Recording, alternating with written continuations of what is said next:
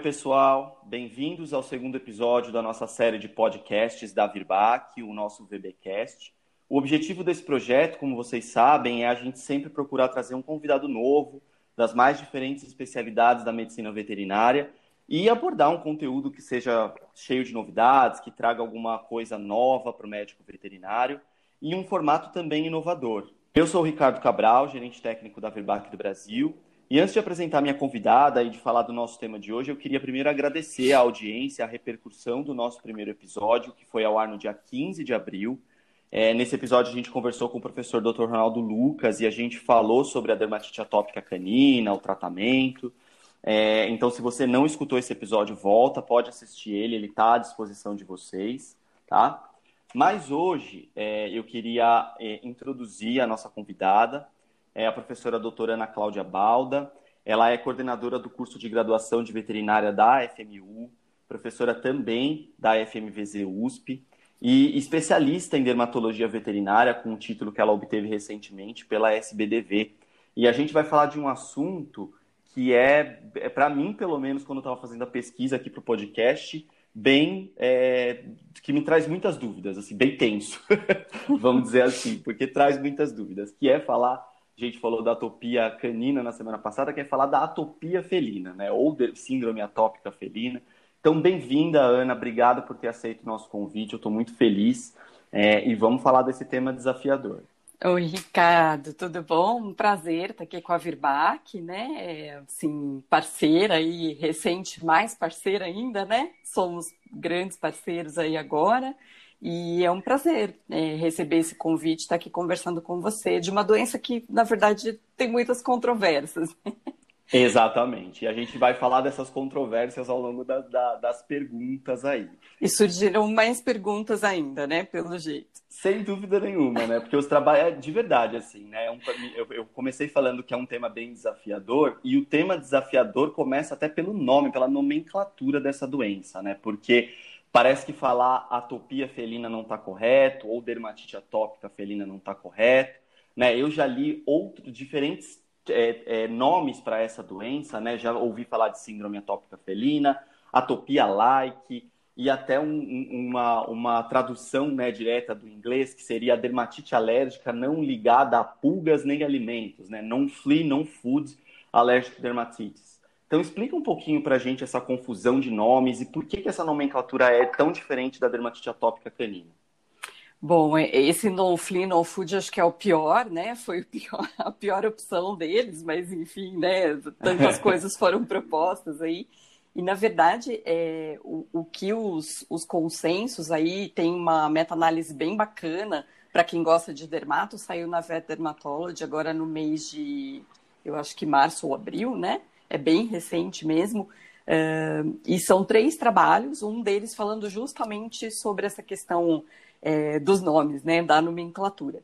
Então, o que fica mais correto, até por não ser uma doença parecida nem com a do cão, nem com a do ser humano, e o que é mais, assim, consenso e aceito aí na comunidade científica, é a síndrome atópica felina, né, ou síndrome atópica cutânea felina, aí a gente pode discutir um pouquinho, porque uh, eles têm o acometimento também do sistema respiratório, sistema gastroentérico, então é classificada mesmo com uma outro, um outro foco, né?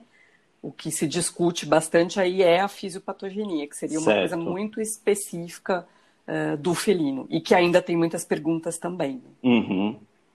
É, dentre essas diferenças, assim, o que, que você consegue ressaltar? O que, que é diferente entre essa síndrome atópica felina é, e a doença, seja no cão, né, que é a dermatite atópica, ou nos seres humanos?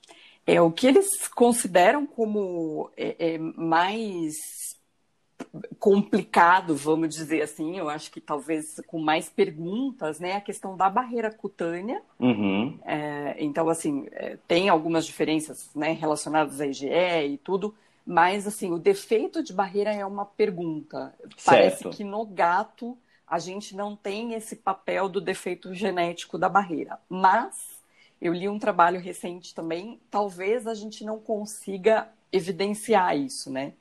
Então, é, também existe essa uma linha de pesquisadores que tem essa dúvida. mas parece não existir essa genética da, uh, do defeito da barreira.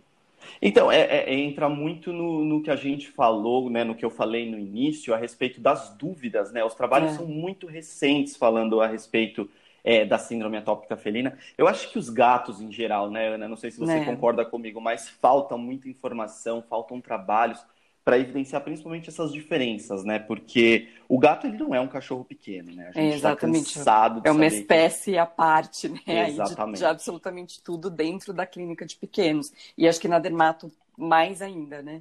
Exatamente. Falta bastante coisa. E em relação, então, já que você entrou nesse ponto, eu acho importante, né? Então, em relação à barreira cutânea, a gente já escutou falar no passado que ah, não existe o defeito de barreira, mas isso que você está me trazendo é muito legal e eu não sabia. Tem trabalhos recentes também mostrando que talvez exista um defeito da barreira cutânea. É, tem trabalhos questionando é, se a gente colhe o material do local correto, né? Certo. Então, alguns sugerem pavilhão auricular, por exemplo, é, e parece não haver esse defeito genético na espécie felina. Certo. Mas eu acho que é uma coisa para a gente pensar um pouquinho também, né?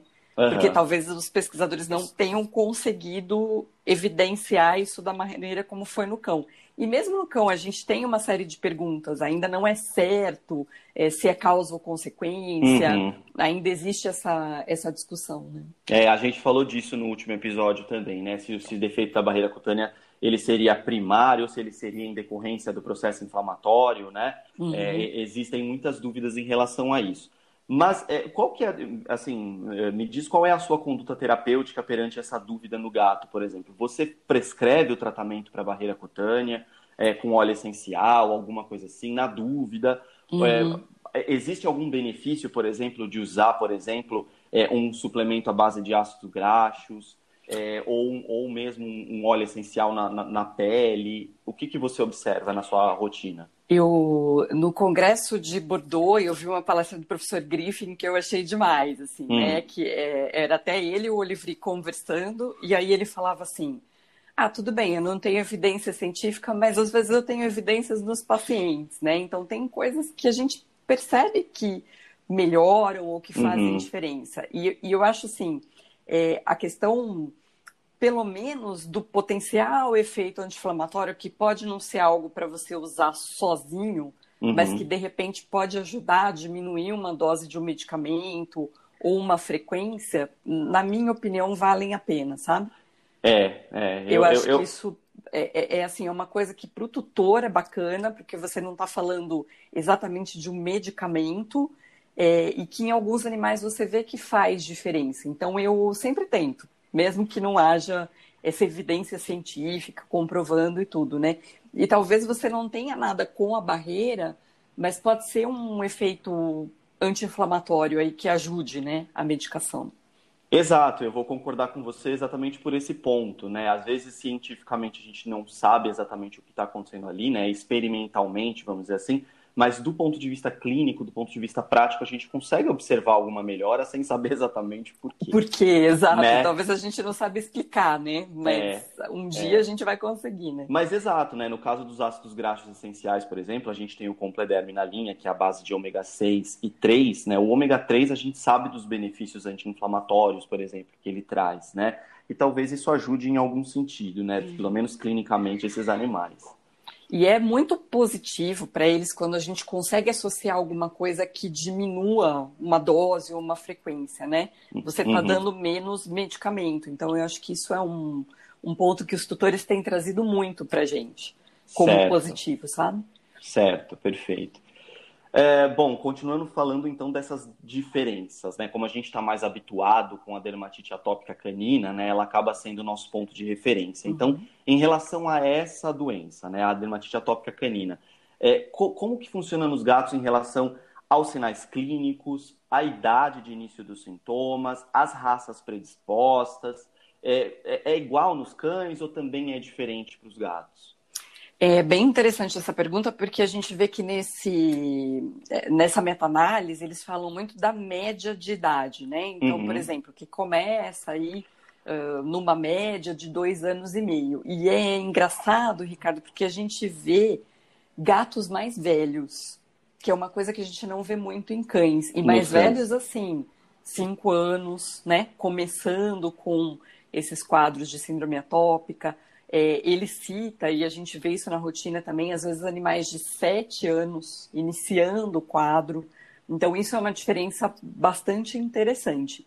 E claro certo. que, assim, entra muito no que você falou de ter poucos trabalhos, né? Uhum. Mas a gente tem é, uma predisposição que, pelo menos, a gente vê aqui no Brasil, talvez pela frequência também da raça, aí vamos pôr entre aspas, mas do siamês, né? A gente pega Sim. bastante é, pacientes com raça ou mistura de raças. Então, talvez exista alguma coisa genética, sim, né? Provavelmente. É, é, tudo que envolve as raças nos gatos acaba tendo um mistério. É, é complicando, porque a gente tem muita mistura de raça. É, né? o Brasil é, é difícil, é diferente, é. né, de, de outros locais.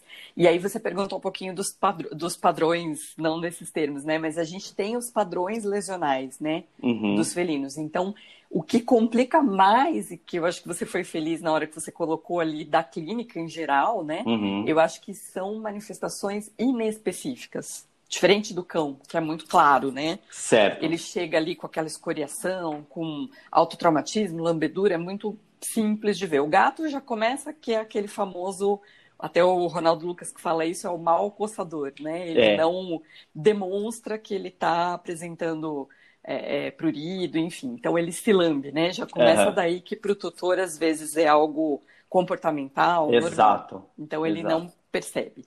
E aí a gente tem aqueles padrões de lesão. Então, uhum. dermatite miliar, alopecia simétrica bilateral, é, as próprias doenças do complexo granulomeosinofílico, uhum. ou seja, aquelas manifestações clínicas, né, de pescoço e cabeça uhum. ali, lesões erodulcerativas, que podem ser inúmeras doenças.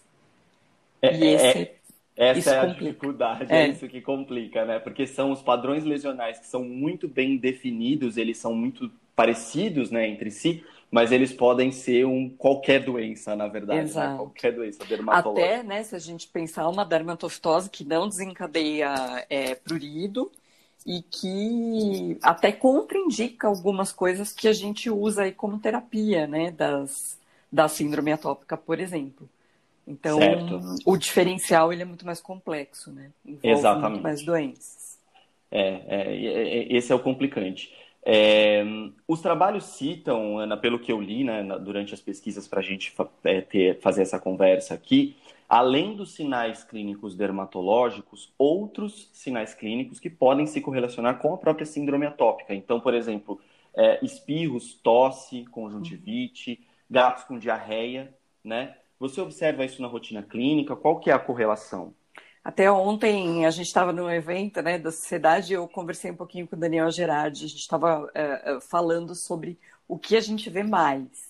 Uhum. Então, realmente, os quadros de rinite, né, de espirro, de conjuntivite, eles são mais comuns. Uhum. E o cão a gente vê mais com esses sinais de, de uh, diarreias. No gato não é algo frequente. Uhum. A gente vê mais essas alterações respiratórias. Respiratórias. Associadas, né? É. Pelo menos aqui na nossa rotina brasileira, né? Na nossa casuística. É, a, a, a, asma mesmo, é, é, é, a asma felina, né? Ela tá dentro da própria síndrome atópica. Ela pode estar tá dentro dessa síndrome atópica felina também. Isso, é. Eles né? acham que seria uma, uma doença só, e aí você teria limiares diferentes, né? De, uhum. de desencadear essa manifestação uh, clínica, né? Certo. Mais diferenças, né, em relação ao cão. Mais diferenças. É, em relação ao diagnóstico, Ana, dessa doença no gato, assim, como que ele é feito? Existe algum exame específico, diferente do que existe no cão? Eu lembro que no, no episódio passado, né, que a gente abordou junto com o Ronaldo é, a dermatite atópica canina, é, a gente frisou muito, ele frisou muito, que o, dia, o diagnóstico dessa doença é clínico. E no gato, como é que isso funciona? É a mesma coisa. A gente tá. tem aquele diagnóstico de exclusão, né? Uhum. E o que a gente vê, eu acho que parece um pouco com o cão nesse ponto. Você tem associações. Então, aquele paciente que de repente está bem e aí ele tem um ectoparasita e aquilo desencadeia um processo, né? é, o quadro inflamatório, um processo pruriginoso, ou mesmo relacionado à proteína da dieta, também isso acontece. Certo. Mas o diagnóstico é, é, bem importante esse ponto. Não existe um exame né, uhum. que a gente faça e consiga diagnosticar. É, é um diagnóstico de exclusão clínico. Então a gente faz aquele é, preventivo para DAP e, uhum. e, e exclui a pulga, faz a dieta ali oito semanas e exclui o alimento ou inclui meio que em conjunto, né? Porque é certo. é sempre importante lembrar que tem aqueles pacientes que têm fatores associados aí. Isso é certo. comum. Isso é comum. Certo. Uh, bom, falando sobre o tratamento, né? Vamos passar para o tratamento. Uh, eu não sei se você concorda, né? Mas os gatos eles sempre acabam sofrendo um pouquinho também com falta de produtos específicos para a espécie. Uh, explicando. Concordo ponto... muito. É... Exato o que, que acontece, né? Até explicando do ponto de vista da empresa, da indústria, né? É, a, a, sempre acaba caindo no ponto relacionado à legislação. Né? Então, uhum. o, o, Ministério da Agricultura ele acaba exigindo para que você faça o registro é, do produto para determinada espécie que sejam feitos todos os testes na espécie alvo. Né? Então, os testes de eficácia, os testes de segurança, que são testes muito caros, é um investimento muito alto da empresa, né, da indústria, eles precisam ser feitos na espécie-alvo. E tá certo, né, para a gente uhum. poder fazer a avaliação com segurança nessa espécie. A questão é que isso nem sempre, para o gato, né, como é um mercado ainda muito é, incipiente, tem, tem, é, é, é, um mercado que ainda não traz é, muito retorno né, financeiro, digamos assim, porque a gente vê uma população muito grande em crescimento de gatos no Brasil, mas ainda uma população menor do que a população de cães, por exemplo, né? É, então essa é a justificativa principal. Ainda assim, muitas drogas elas acabam sendo utilizadas de maneira extrabula e com muito sucesso, né? E qual que é a sua experiência com relação a isso? É, como que você é, é, encaminha o tratamento desses gatos? Como que você enxerga isso? É, eu vou te falar que assim, a gente por muito tempo, né, usou acetato de metil prednisolona, Uhum. Vou, vou, vou, fazer um, resgate histórico aí. Uhum. E a gente via que, assim, é, por a gente ter muitos pacientes aí, uh, siameses, mestiços, a gente viu muito diabetes. Certo. Então, é, é um, um, fármaco que, assim, ontem a gente ainda estava falando sobre a síndrome atópica e comentaram sobre insuficiência cardíaca, uma série de efeitos colaterais. Aí você está falando porque... do está falando do temido corticoide de depósito, Isso, né? Isso, que é, certo. eu acho que ainda é importante a gente falar, porque muitos clínicos têm aquele conceito, né? Ah, o gato é tranquilo, nada acontece, acontece, acontece de forma até definitiva, né? Você pode ter um, um diabetes é, insulino dependente, por exemplo, uhum, que é uhum. é terrível, né, para o tutor e para o paciente e tudo. Então, é uma coisa que a gente deixou muito de lado. Hoje, se a gente escolher uma cortisona, vai ser uma cortisona oral, né? Prednisolona, metilprednisolona, mas sempre é, aí um corticoide preferencialmente por via oral, para até evitar esses problemas. Mas a gente sabe também, né, Ricardo, que assim, a cortisona não é um bom fármaco para a gente manter uh, ad eterno. Uhum. Então, a gente tem que ter essa alternativa. É, quando a gente opta pelo corticosteroide, a gente sempre dá preferência para cortisona oral, né? Então, prednisolona ou metilprednisolona. E aí, assim, o, o, gato, a gente tem aquele conceito de que ele é mais tranquilo, mais resistente, que ele vai muito bem com corticoide, mas não é um fármaco bom para manutenção. Então, assim, o meu fármaco de eleição é ciclosporina, porque certo. eu consigo mesmo que eu precise associar os dois num processo inicial, até para né, ter uma ação mais rápida e um efeito anti-inflamatório melhor, uhum. é, depois eu retiro esse corticoide e aí eu mantenho a ciclosporina. E até interessante, assim, porque eu uso há bastante tempo, né? E eu acompanhei dois gatinhos, um macho e uma fêmea, que é o Zeca e a Mila, e eles, eu, eu te arrisco a dizer que eles viveram uns oito anos com ciclosporina assim, é, um tempo muito prolongado, e isso promoveu uma qualidade de vida enorme para eles. Então, eu adoraria que tivesse uma ciclosporina assim, né, veterinária, viu, Ri? Ah, já temos. A gente tem o Ciclavance, né, que é uma ciclosporina veterinária, que, como já, né, a gente falou aqui, é, existem as dificuldades e os entraves legais, né, que a gente pode dizer assim, é, para registro mesmo, para indicação em bula dessa ciclosporina, né, para gatos especificamente.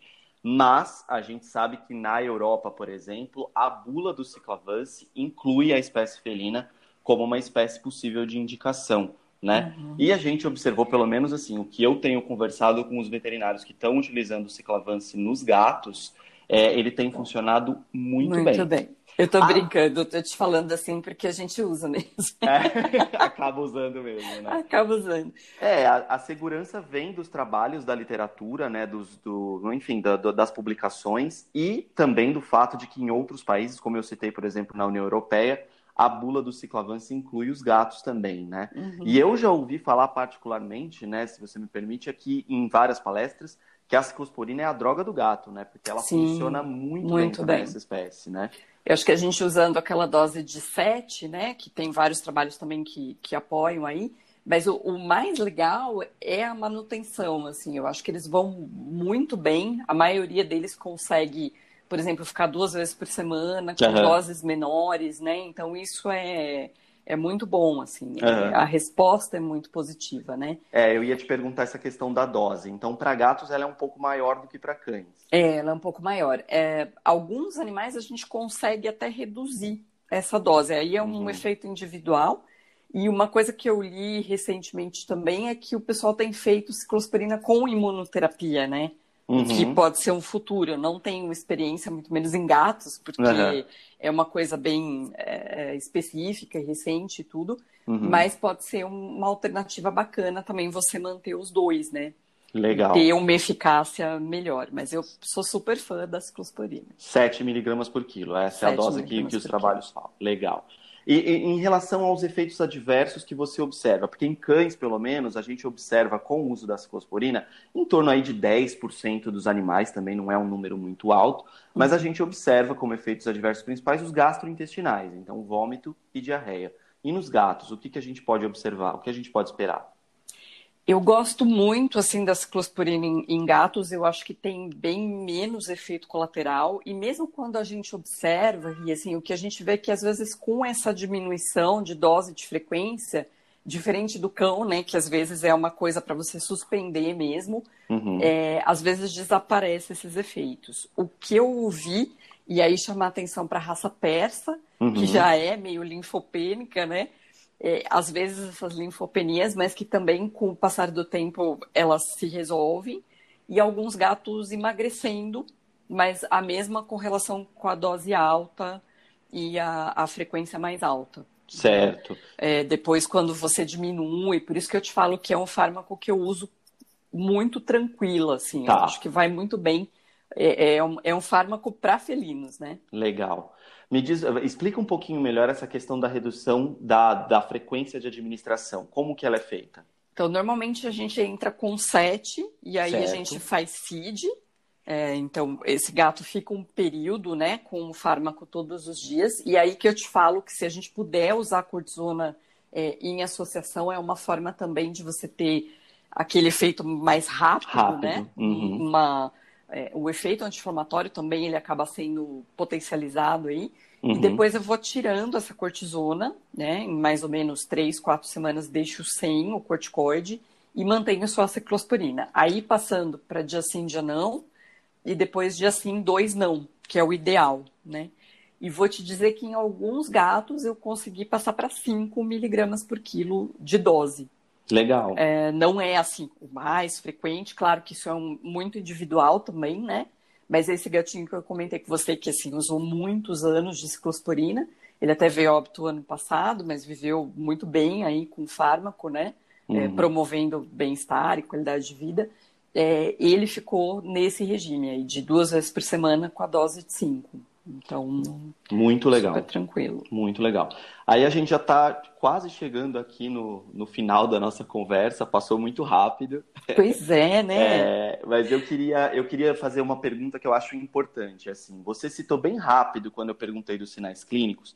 É, você citou que É, no caso das dermatofitoses, né, que são doenças comuns no gato, né, doenças fúngicas comuns nos gatos, é, os sinais clínicos podem se confundir com de doença alérgica e muitas vezes a gente tem que encaminhar o tratamento dessa dermatofitose, né, dessa dermatite fúngica, junto com o tratamento da alergia, por exemplo, né, em algumas uhum. situações. É, e aí a gente tem que utilizar os antifúngicos, né, aqueles azóis, muitas vezes o itraconazol, e qual que é um ponto importante, né, é, é, em relação à associação com a ciclosporina? O que, que você pode falar sobre isso?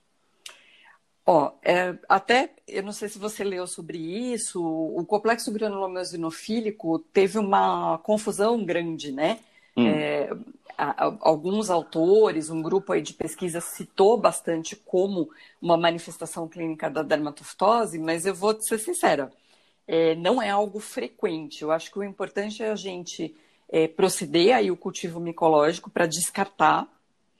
É, e muitas vezes não tem relação com a dermatofitose, mas seria importante a gente pelo menos ter o exame negativo para ter certeza que você pode é, lançar mão aí do, uh, do imunossupressor, uhum. enfim, né, do, da cortisona, enfim, a escolha do, do clínico, tá? Certo, Seria certo. importante ter esse resultado negativo, porque às vezes também você está tratando um complexo granulomesinofílico com uh, uma cortisona ou uma ciclosporina e pode piorar, né, essa manifestação Exato. clínica. Uhum. Então, acho que esse é o ponto, você ter o cultivo, pelo menos para dizer para o tutor, olha, eu tenho certeza que não é uma dermatofitose. Você tem uhum. quadros idiopáticos, é, tem quadros desencadeados por uh, processos alérgicos e provavelmente por coisas que talvez a gente nem saiba, né? Exato. E a, a ciclosporina, ela tem uma interação com o azólico, né? Uhum, Não sei uhum. se... É, na verdade, ela, ela, ela biodisponibiliza mais a ciclosporina. Quando você usa um azólico... Exato. É, até tiveram trabalhos é, indicando, né, esse uso. Hoje não faz muito sentido, porque, assim, claro, a gente também tem os efeitos colaterais do azólico, né? Uhum. Que seriam aí relacionados a perfil hepático, enfim. Mas é, é um ponto a, a pensar, né? É, exatamente. Então, tomar esse cuidado também, além da questão dos sinais clínicos, como você bem citou, né? Como você bem colocou, que podem se confundir, né? Que a gente já citou, é a, a interação medicamentosa que existe entre esses azólicos e, e a ciclosporina. Ela é isso mesmo que você falou, né? Eu acho que é importante a gente ressaltar isso quando você associa, ela, esses é, antifúngicos, eles aumentam a biodisponibilidade da ciclosporina no sangue, né? Então, uhum. às vezes, repensar em, na questão da dose, em baixar um pouquinho a dose dessa ciclosporina quando der essa associação. Né? Isso, Isso é aí, por exemplo, se, se, for um paciente com síndrome atópica, talvez a dose de 7 não seja o mais adequado aí até, né? Então, a gente é sempre pensar, porque é possível que aconteçam doenças concomitantes, né? Certo. Não é impossível. Bom, Ana, é, vamos finalizando aqui. Eu queria te agradecer muito por essa conversa. Eu acho que esclareceu alguns pontos muito importantes a respeito da síndrome atópica felina. Como a gente começou falando, uma doença que ainda traz muitas dúvidas, né? As coisas ainda estão sendo estudadas e publicadas.